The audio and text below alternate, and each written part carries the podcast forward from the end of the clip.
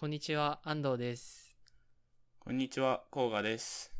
DD ガレージはデータアナリストの安藤とデザイナーの甲賀が興味のあることや熱いことについて雑談形式で語り合う番組です。おはようございます。お願いします。ちょっとね、今日はあの、メインのトピックとして僕が、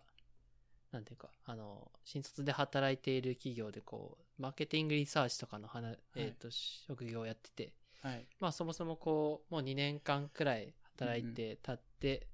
なんかなん、どんなものかみたいな肌感がつかめてきたので、うんあ、の、あの、マーケティングリサーチで大事なこととか、あの、うん先週高校がなんかデザイナーの人が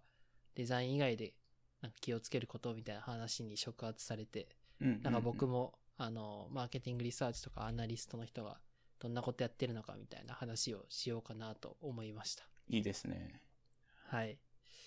まあ、そういったところはありつつも、あの、まあね、雑談として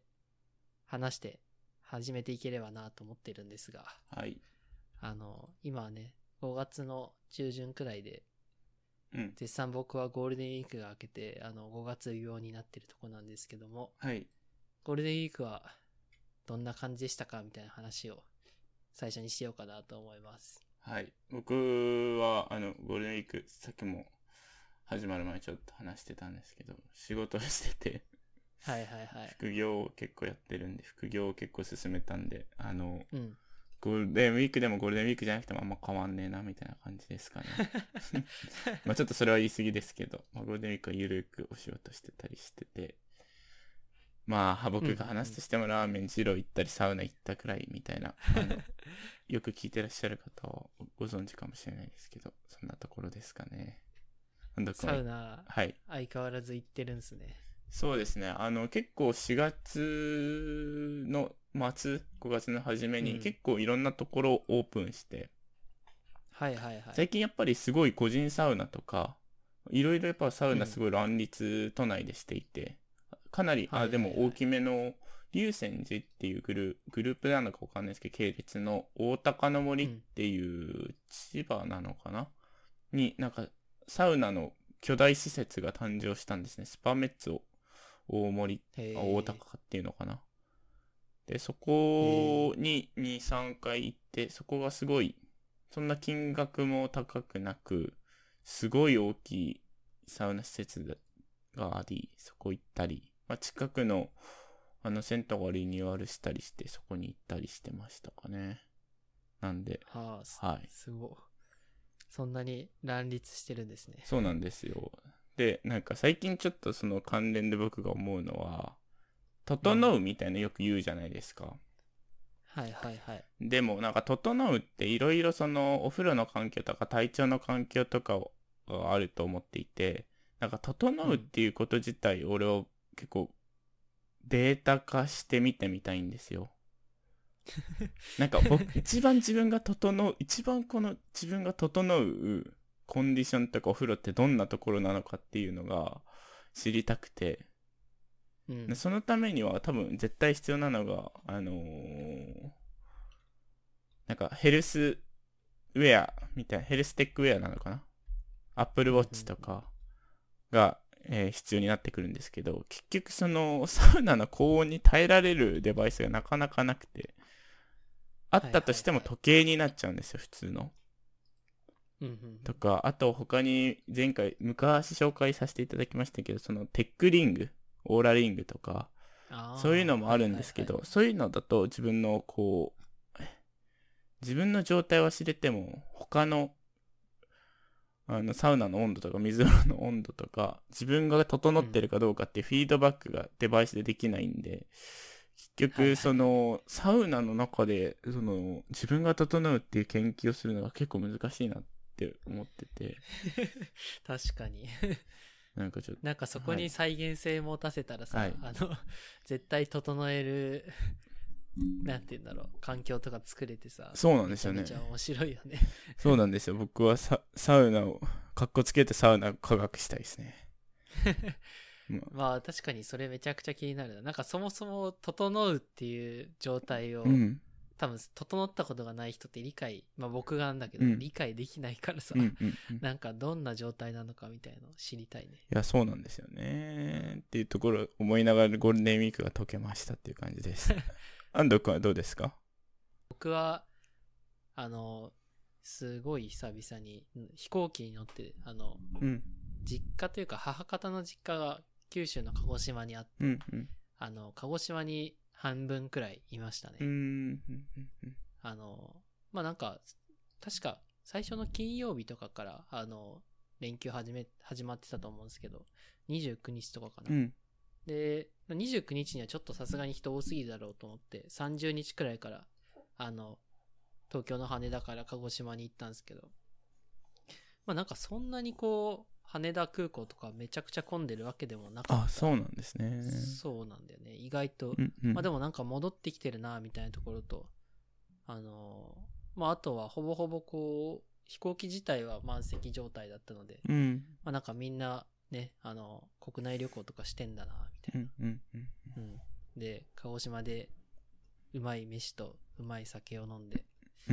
帰ってきたっていう、最高の連休を過ごした気がします、ね。そうですね。なんか、鹿児島で言うと、なんか、うん。鹿児島市なんですか？行ってる部、行った部分は。ちょっとあの離れてて、あの、霧島市とかちょっとわかんないと思うけど、お酒の？若干離れてるね。うん。えただ、それでもこう、鹿児島の、鹿児島市とかこう行ったけども、なんか、まあ結構割と混んでたりはしてたので、あの、ー、あ、そうなんだ。なんというか、うん。非常になんか回復してんのかな、みたいな。旅行の業界とかが。なんか、鹿児、僕も鹿児島行ったことあるんですけど、なんかうん鹿児島って、その、なんか鹿児島の観光地とかって桜島とかは一応あると思うんですけど、なんかその他にどんなとこ行ったりしたんですか、そうだね、あの、あんま自分はこう帰省してたから、まあって毎日こう観光してたわけじゃないんだけど、あの、まあ、結構いろいろあって、それこそ霧島市とかの方行けば、あの、うまいご飯とかもあるし、うん。あとは、あの、指宿とか知覧とか結構南の方になるんだけども、あ、指宿、ね。そっちはこう。はい。うん。めちゃくちゃいいですね。あの、僕も別に鹿児島詳しいわけじゃないんだけど、とりあえずどこ行っても飯はうまいし、いや、最高でしたね。指宿ってかなりあの南のなんか温泉とかが結構有名なとこですよね。そうそう。あの、砂風呂とか有名だね。そうそうそうね。うん。いや、僕もあれですよ。あのー、10代の頃バイクで北海道から指宿まで来ましたからね。考えられない。いや、いいね。いや、あのさ、うんちょっとさ、ほんのにちょっと、ほんとちょっとだけだけど、うんバイク面白そうだなと思って。それみんな言うよ。みんな言うけど、やっぱりね、なかなか撮ったりしね、するのがめんどくさいよね。そう。あの、まあ、なんかね、あの、直近こう取れそう、なんか時間的にも余裕ができて取れそうかなみたいな時間あるんだけど、なんかね、こう、いや、実際取ってもそんなにこう乗る機会、都内にいるとあんまりないし、メンテナンスとかなんか維持費とかもかかるし、うん。なんか そこは、ああれだと思う。なんか、住んでる場所が多分結構、安藤君の場合都内じゃない、とあの、はいはいはい都心じゃないですか。僕若干こう、若干郊外ではあったりするんで、なんかスーパー行ったり、ちょっとの、なんか移動はい、はい。がかなり楽なんですよ。いや、そうだよね。でも、まあ、あとはやっぱりちょっとした遠出、千葉に行くとか、埼玉に行くとか、そっちだったら多分神奈川に行くくらいの距離感がすごいいいので、なんかもううん、うんうん僕的にはあんまりちょっと、こう、遠出するした、例えばですけど、静岡まで行くとか、そういうところはあんまりしなくて、どっちかっていうとうんうんうん、短距離、中距離でめちゃめちゃ使い勝手がいいのと、メンテナンスとかで言うと、250cc だと、うん。あのー車検がなかったりはするんで、なんですかね、あガソリン代もそんなに食わないので、結局メンテナンスが保険料とか修修理整備合わせて10万、ガソリンも含めて10万前後な気はするんで、うんうんうん。なんか、あとまあ、駐車場もほぼ都内のいいとこじゃないとすごい高いとこはないんで、はいはいなんか意外と10万くらいのメンテナンス費用なので、個人的にはなんか辛い移動とか自転車僕乗らないんであんまり。うんうんなんか結構お買い得な気はしてるんですよね。いやーそうなんだよ。あのまあなんかそれ調べてさあの、うんうん。結構こう YouTube とかでめちゃくちゃこう元ブログとかやってる人たちっているじゃないですか、うんうんはい。ツーリングし半日のこう日帰りツーリングみたいなのやってる、いや絶対こうあったら楽しいと思うんだけどあったら楽しいっていうのは分かるんだけどなんかこう、うん一歩踏み込めない感があるそうですよね。うん。いやー。まあでもなんかやっぱりそのコロナ禍において半導体とかはい。が不足してて実はバイクが作れないっていう状況があったりして中古のバイクの価値が結構今上がってきたりして。ああそうなんだ。なんか友達とかがコロナ前にギリギリ買ってたりはしてでもなんか生産終了したり半導体の影響でなんか買った時より多分価値上がってるみたいなことも意外とあったりするんでえー、なるほどねなんか実は中古バイクって意外と今価格上がってたりするところもあるんですよね。なるほど。いやー、いやー、あったら楽しいのはわかるんだよ。絶対楽しいし、なんか、あの、はい行けるところも増えるし、そうだよね。うん。いやー、確かに長い目で見たら、今撮ってもありなのかな、みたいな思うんだけどな。そうですね。僕もやっぱり北海道から来てるんで、北海道の場合実は雪があるんで、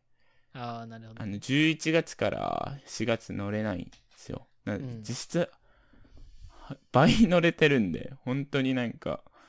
東京というか、あ雪降らないところは乗りやすいなっていうのは思っている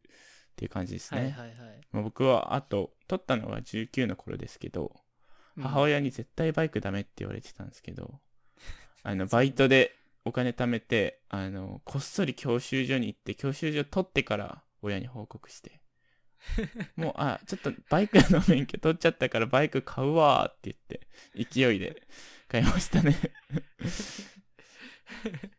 え、ちなみになんでさ、うんバイク、バイクが欲しかったの？いや、なんか北海道って、僕ら住んでる、住んでた地元も、ちょっとかなり不便じゃないですか。ああ、はいはいくはい。車社会とまではいかないですけど、車ないと、まあ、札幌からも出れないし、はいはいはい。なんか札幌の移動も地元の場所的にとかなり外れにあったんで、移動がしづらくて、もともと車が欲しかったんですけど、まあ、大学はい1、2年生が車持てる経済力なんてないんで、うん。じゃあバイクしかないと思って安いバイク買って、今もずっと乗ってるよね、それ。そうですね、も。う6年、7年乗ってますね。あ、そんなに乗れるんだ。そうだね。ああの、そもそも走行距離が、あの8000キロくらいだったんで、めちゃめちゃ古いものは買ってないんですけど、はいはいはいま。あ、整備に整備を重ねてっていう感じですすね。ごいね。買い替えたりとかはしない予定なの？いや、買い替えたい。めちゃめちゃ買い替えたい。今回結構ちょっと、あの、整備出した時に、いろいろこう、悪い部分があって、買い替えを検討したんだけど、はい。でも大人になったら学生と違って選択肢があるじゃないですか。まあ、うん例えば50万から100万、まあ、昔だ、学生だったら20万以下とか、限界だったのが50万、100万っていう、なんか頑張ればいけるみたいなのがあるじゃないですか。うん。うん。でもそこにちょっとお金溶かしていいのかと思っちゃって、ぼ 僕の場合なんかすごいバイクが好きで乗ってるわけじゃないんですよ。まあ、一個の移動手段として、みたいな。なるほどね。っていうのが強いんでなんかそれだとしなんかあまりにもちょっとお金かけすぎかなと思って一旦ちょっと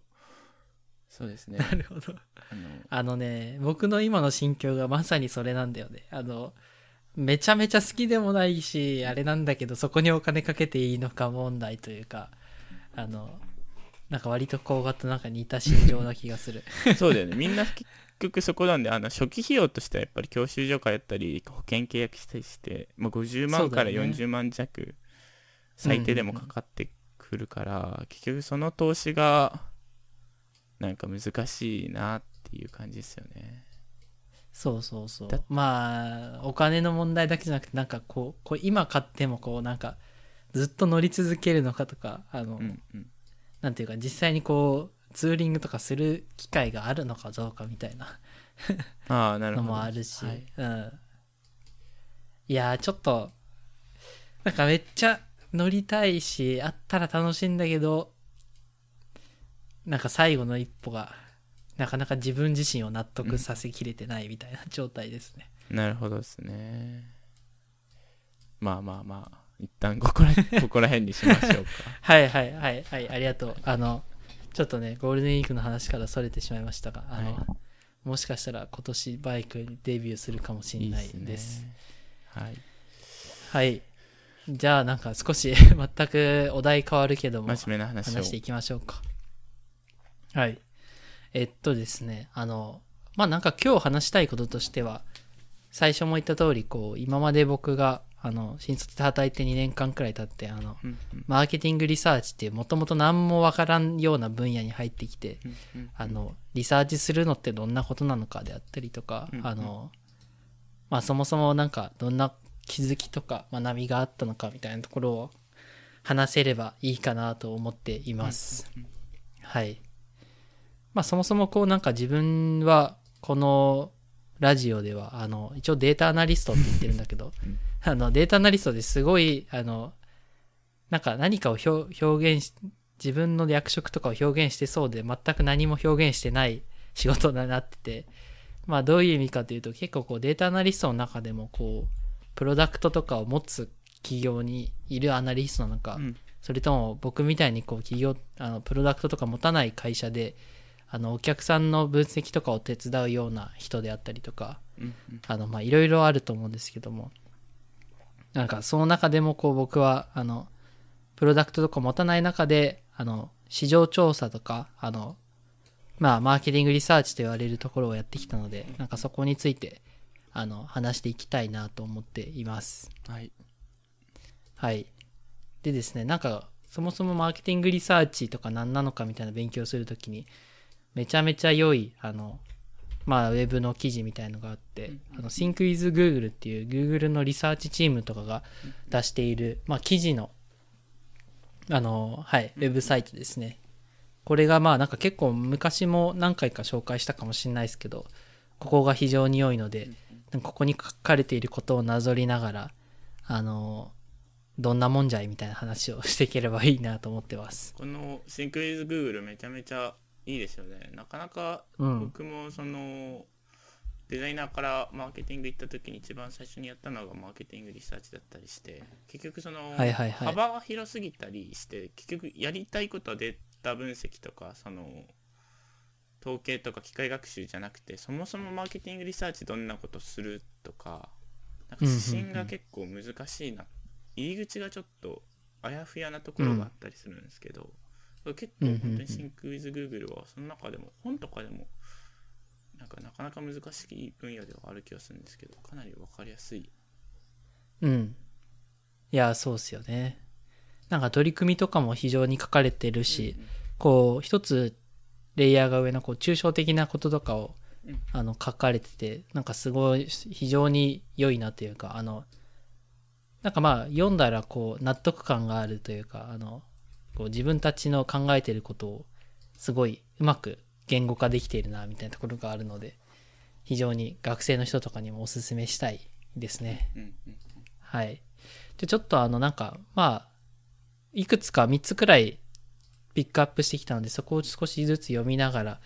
あ、こんなことなんだ、みたいな話をできたらよくて、まず1つ目が、あの、マーケティングリサ今こそ考えたいマーケティングリサーチの本質っていうような記事を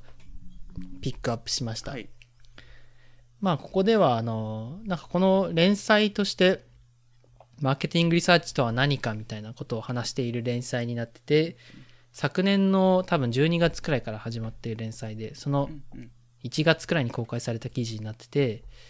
まあそうですねマーケティングリサーチってそもそも何なのかであったりとかマーケティングリサーチにこう投資する意味ってそれにこう企業が取り組む意味ってどんなことなのかみたいなのが書かれていますと。でまあ一つ目話したいこととして探るべきこう調査テーマってマーケティングリサーチで何かっていうのが言語化されててうんうん一つ目がこう市場環境のインサイト。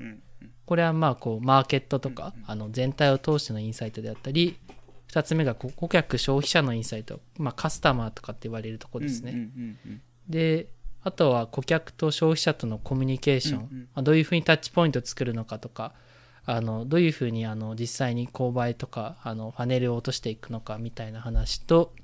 うんこうマーケティング投資の妥当性であったりユーザーの体験 UIUX の最適化をしましょうみたいな、うんうんうん。まあ、これらのこう5つのことがマーケティングリサーチをして、まあ、調査のテーマとなるよううなことであるみたいなことが書かれていてまあ確かにそうだなっていうのとあのなんか世に言うこう 3C 分析とかいろいろ言われるけどもまあこうこれの方が結構スッと入ってくるというかあの非常に良いピックアップかなと思いましたそうですね。おっしゃる通り確かに。あのー競合っていうところが市場の環境の中にも入ってたりはするとは思うんですけど。3C で言うと多分競合の部分がちょっと足りないくらいな気はしますけど、うんうんうん。おっしゃる通りずっと入ってくる感じですよね、なんかその多分ちょっと言葉だけだと分かりづらいかなと思って12345うん。なんか例に例えて少しずつ噛み砕きたいなとはいはいはい。思ったりはしたんですけど、なんかいいですね。1の市場環境のインサイトだと、例えばですけどチョコレートの市場だとなんかどんなことがうんうんうんこれに当てはまるのかなと思っていて。あもうこれ全然例でいいんですけど。うんうんうん。そそうだね。まあ食品メーカーとうんうん。か関係が例にとるとすると、まあ、市場環境のインサイトってまあおそらくこうなんだろう。まあいろいろあると思うんだけども、まあ、そもそもなんていうかあの消費者の人たちがどれくらいそういうスナックとか例えばなんかそういうご飯とかになんあのうんうん。どれくらいなんだろう経済的なあのインパクトを当てているのかであったりとか、うんうん。まあ、その中でもこう自社競合を含めどういったプレイヤーがマーケットに存在するのかとか割とすごいお大きい話だとは思います、ね。そうですね。僕もたうん。お思い浮かべたのがた例えば原産地のカカオのところとかなんかその、うんうんうん。そういうところまでがし結構市場に入ってきたりするのかなとは思っていましたっていうところで、なんかイメージ湧きましたかね？っていうところで、えっと顧客そね。しょ2番目の顧客消費者のインサイトはこれが一番なんか分かりやすい気はしてるんですけど。まあなんか最近のチョコレートは甘いからこうどっちかっていうとビターの方が好きっていう人が増えているとか。なんかそういうのがこ,、うんうんうんうんこのインサイトかなと思うんですけど。そんなイメージですか？そうだね。そんな解釈ですねうん。自分も、うん。まあそもそもプロダクトとかあのに対してまあ自社他社含めこう消費者とかユーザーの人たちがの趣味思考性とかが変わってきているのかとか、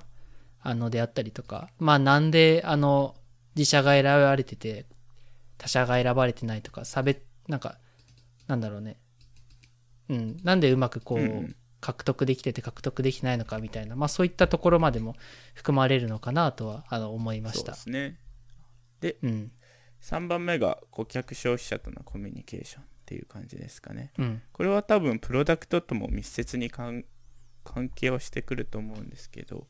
なんかイメージで言うと CM とかパッケージとか、うんうんそういう部分は多分コミュニケーションっていうふうに指しているのかなと思っていて。うんうんうんうん。まあのーすごい当たり前のことですけどこうまあなんかチョコレートなのにこう青のパッケージだと若干その何ですか？あんまり美味しくなさそうに見えるとか、まあ、チョコレートだったらやっぱり茶色を使うのがいいよねとか、まあそういうコミュニケーションだったりみたいなところのイメージですけど。安藤君どんな感じですか？そうだね。いや基本的に似たようなイメージかなと思ってた。まあ具体的に言うと、まあ、他社の他社であったり競合のこう競合とか自社を含めてあの割とこう施策施策のなんか分析というかあのどういったあのなんだろうことに注力しているのかみたいな話、なんか主語としてはあのこうプレイヤー側、うんうん市場のプレイヤー側の話なのかなと思いましたね。うん。はい、でなんか一番ちょっとこう難しいなと思ったのが、マーケティング投資の多当性。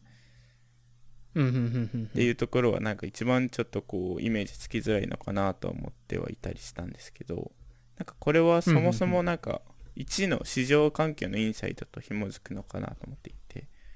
まあなんかそもそもこの市場においてどれくらいの例えば例えば原価がいくらでどれくらいでこう需要と供給がマッチしてこれくらいのこう小売価格で出せるからだいたいこれくらい投資回収できるよねみたいな、まあ、いわゆる投その市場に参入した時にどれくらいの利益が見込めるのかっていうところのリサーチなのかなとは思ったんですけど。うんうんうんうん。あうん。そうですね。あのまあそうだね。市場に参入するとか参入しないとか、あのそのマーケットを見極めるみたいな話もあるだろうし単純にこう施策を打つのか打たないのかみたいな割とこう実行レベルのうん。なんか反意思決定に使えるためのなんか材料を見出すみたいなのがなんかここのマーケティング投資の妥当性とかなのかなと自分は思いました、あそうですね。おっしゃる通り、僕はなんかそのし新規事業ベース的なマーマーケティングリサーチでしたけど、おっしゃる通り既存プロダクトの施策の施策の多分マーケティング投資のあるありますよね。はいはいはい。まあそうだよね。割とここが割、なんだろう、あの、調査とかした、なんか最後の出口みたいなところなのかなと思って、うんうんうん。あの、まあ実際に、こう、市場のインサイトとか、消費者のインサイトと発見した上で、あの、じゃあ出口としてどんな戦略を打ちますかみたいな、まあそういったところなのかなとは思いますね。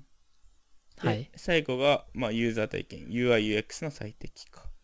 みたいなところで、うんうん。まあ、ソフトウェアとかだとはこう結構イメージつきやすいとは思うんですけどまた今チョコレートのお話で言うと例えばその見つけ、あの認識して見つけてこう買って食べて、あのー消化さ消化というか捨てられるまでが多分ユーザー体験なのかなと思っていて、まあ、ここの最適化みたいなところを、まあ、購買フローみたいな言い方もしたりしますけどそういうところで。なんかこうネックになっている部分とか。昔でしたらなんかローソンとか、ローソンだったか無印ローソンがあのブランドの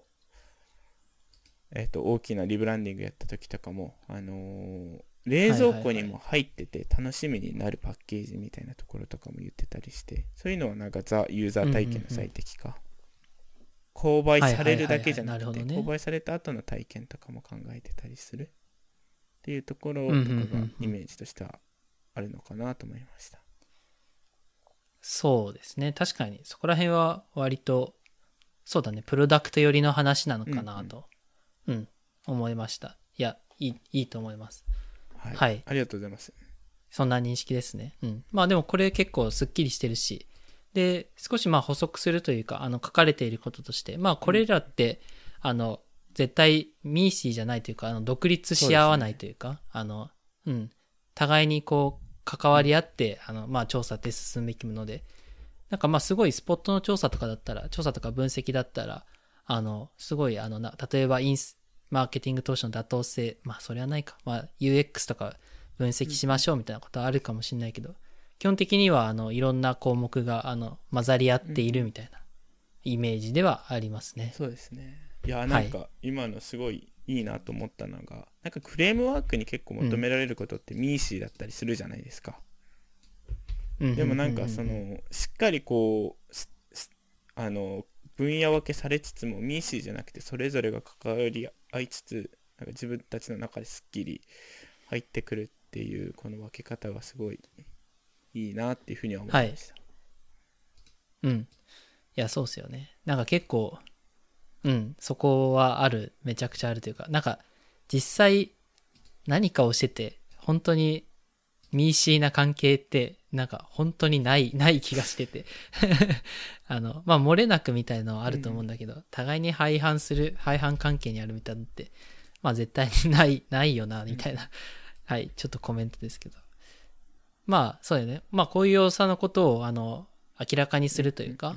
うんと、まあ、ご目的感とするのが、あの、割とリサーチをやってて、なんか、はい、っていうところで、まあ、なんか一つね、あの、面白かった部分を、あの、この記事から持ってくると、なんか全てのデータとか、あの、分析を一人で読み解く必要はないみたいな、ここはすごい、ああ、確かにそうだな、みたいなことがかか書かれてるなと思いました。うんうんまあどういうことかっていうとこう例えば分析官だけであの分析することってまずないですし、あのまあリサーチ会社だけで分析することってなくて基本的にこう業務とか進めててもあのなんかお客さんとなんか分析して明らかになっていくこととかを、あの、なんだろう、こう、少しずつこう、形作っていくみたいなのが、あの、分析とかリサーチしていることでは多いかな、みたいなのを思ってて、まあそんな中でもこう、一人一人の専門性っていうのは求められてて、あの、その専門性っていうのは、あの、必ずしも調査とか、あの、あの、なんだろうね、あの、役割とかにフォーカスするんじゃなくて、なんだろう、うーん、例えば A さんはこう、プロダクトに精通しているであったりとか、B さんはこう、アンケート調査に、あの、精通しているとか、まあそういった専門性は必要なんですけど、あの、一人でやることはないよね、みたいなことも書かれていますね。はい。そんなところがまず一つ目のマーケティングリサーチの本質っていうところでした。なんか個人的な感想を言ってもいいですか？うん。なんかはい。これはちょっとまた別で、あのー自分でもテーマ立ててやろうと思ってたんですけどなんかこうデータ学習データ学習じゃなくてデータ分析とか、統計分析とかっていうとなんか結構あのーデザインとかと結構かけ離れてくるっていうのは、あのーイメージとしてかけ離れてくるんですけど自分がやってみてこうマーケティングリサーチとかと、まあ、デザイナー視点マーケターとしてはマーケティングリサーチやるっていう感じで、まあ、あのデザイナーとしてはこう、ユーザーエクスペリエンスのリサーチやったり、まあ、UI のテストやったりするっていうところを結構やったりするんでなんか意外とここのこうデータっていうよりかマーケティングリサーチとしてのこうデータ分析っていう面で考えると結構デザインソフトウェアとかプロダクトにおいてもなんか意外とデザインとこうリサーチが表裏一体だったりしてなんか意外とこう全然かけ離れてない分野というかこうめちゃめちゃみ密接にうん、うん、うん。こうつながっているんだなっていうのがすごい思ってはいますね。確かに。確かにね。まあ、あとなんか、それはまあデザインとかに関係なくても、あの、まあ、最初に挙げたこう5つのエッセンスみたいのがあると思うんだけど、なんかこれを意識しない仕事って、なんかそもそもないんじゃないのかな、みたいな。そうねあの、市場環境とか、ユーザーがどう感じてるのかって、あの、多分これを考えずに仕事ってできない気がしているので、うん。いや、非常に良い指摘というか、あの、より、なんか見ている以上にこう、汎用、なんて言うんだろうね。汎用的、なんて言うんだろうね。汎化しているというか、うん、汎用的なもんなのかなってちょっと思いましたね。そうですねなんかあの僕が前職まあ1年くらい前にあの上司に言われたことがなんか自分が今こうこう何か分けた時にどこを全体像を見つつ自分がどこをやっているのか認識することがとても大切って言われていてなんかそのうん、うん、うん。安藤君の言ってることってそういうことだと僕は思ってて全体像としては12345ありますみたいな感じでじゃあ,、あの安藤君はデータサイエンティストとして今マーケティング投資の妥当性をやっているみたいな見方ができると多うんうんうん分全体像が分かってて自分はどこに貢献していてこれが何につながっているのかっていうまああのはい、はい。大きい意味での全ての仕事につながってくると思っていてそうなるとなんか結構俯瞰して事業とかが見れたりするんじゃないかなと思ったりしててあのおっしゃる通うんうんうんり結局言いたいことはいいフレームワークというかいい分け方だなっていう感じですね。いや、そうですね。いや、いいと思います。あの、はい。非常に面白い。自分で共有しててあれだけいど、この記事がすごいいいなと思いましたね。うん。ああと、まあなんか、やっぱこう、そうだね、こういうフレームワーク的なところもいいし、あの、まあなんかこう、実務をやってて痛感するのって、あの、最後言ったことで、あの、一人でやることってうん本当になくて、あの、うん。なんか一人で調査したりとか、なんか一つの組織だけが調査参加するの、分析とかするのって、なんか全く最終的にいいものにならねえんだな、みたいなのは、あの、肌感としてあって、あの、なんか一番いい、こう、分析の事例とか、あの、リサーチの事例って、なんかこう、めっちゃお客さんと話す機会とかが長い、うん。なんか、時とかだったりするんですよね。なんか、一人でやっていない、いくと、なんかこう、みんなの納得感とかもこう、段階を追って、透明性を持たせながら、あの、なんかレポーティングとかできたりするので、あの、ここがなんか、実際に働いてみてすごい感じたみたいなところがありますね。おかりますなんか一人でね読み解くっていう意味が一人で読み解くっていう意味がいろんな意味があると思うんですけど僕も一人でこうデータ分析やってて、そこから考察していくとずっとなんか視点が偏っているというか没頭しすぎてはいはいはい、はい。こうなんじゃないかっていう仮説とか自分の中での思いが強すぎてファクトを見れないことがよくあったりはするのでなんか限界としても一人ではできないなっていうのは身に染みてわかります。いや、そうっすよね。はい。まあ、最終的にね、なんか分析官とかが、あの、施策を実行することっうんうんてほぼほぼなくて、てかないないので、あの、最終的に施策を実行する人とか、意思決定をする人が、なんか、分かってないと意味がないから、あの、ね、なんかその人のこう、理解を深めるみたいなのが、あの、プロジェクトの中で一番大事だったりをするので、はい。なんかそこはすごい、あの、納得感がある、なんか文言だったなと思いましたね。はい。では、次のあの記事を見ると、えっ、と、まあ、これもまあ、同時にマーケティングリサーチの本質っていう連載なんですけど、あの、マーケティングを俯瞰で見るためにリサーチをどう考えるかみたいなことが書かれているで記事になっています。まあ、そもそも、なんか、調査っていうけども、調査とか分析とかっていうけども、なんか何を指しているのかみたいなところが書かれていて、まあなんか、最終的には、あの、分析する意味ってこう、結論見出して、なんか、こう、方向性であったりとか、施策の提案とか、まあ最終、なんかざっくり言ってしまうと、こう、意思決定に用いられるための、あの、出口じゃないと意味がないといったようなところが書かれていますね。はい。で、なんかここでが思っていることとしては、あ、ちょっとこれは次の話にも通じたりはするんですけども、なんかデータ分析とかって、ものすごくこう機械学習とかがハイライトされたり、より高度なことを、あの、なんだろう、分析することとかが結構スポットが当たる気がするんですけど、最終的にそういう工程というよりかは最終的に何がわかるのかとか、あの、そこが一番大事な気が、気がしているというか大事で、あの、まあ、最終的にこう、何かが分かって、ああ、面白いね、だだだけじゃなくて、こう、意思決定につながるエビデンスとか見つからないと、まあ意味がないよね、みたいな。そういった話がされていましたね。あのごごもっともというか僕も耳にタコができるくらい上司に言われましたわ。リサーチやるときに。あの それ知ってどうするのっていうところ。それあのやっぱりリサーチもお金がかかるんで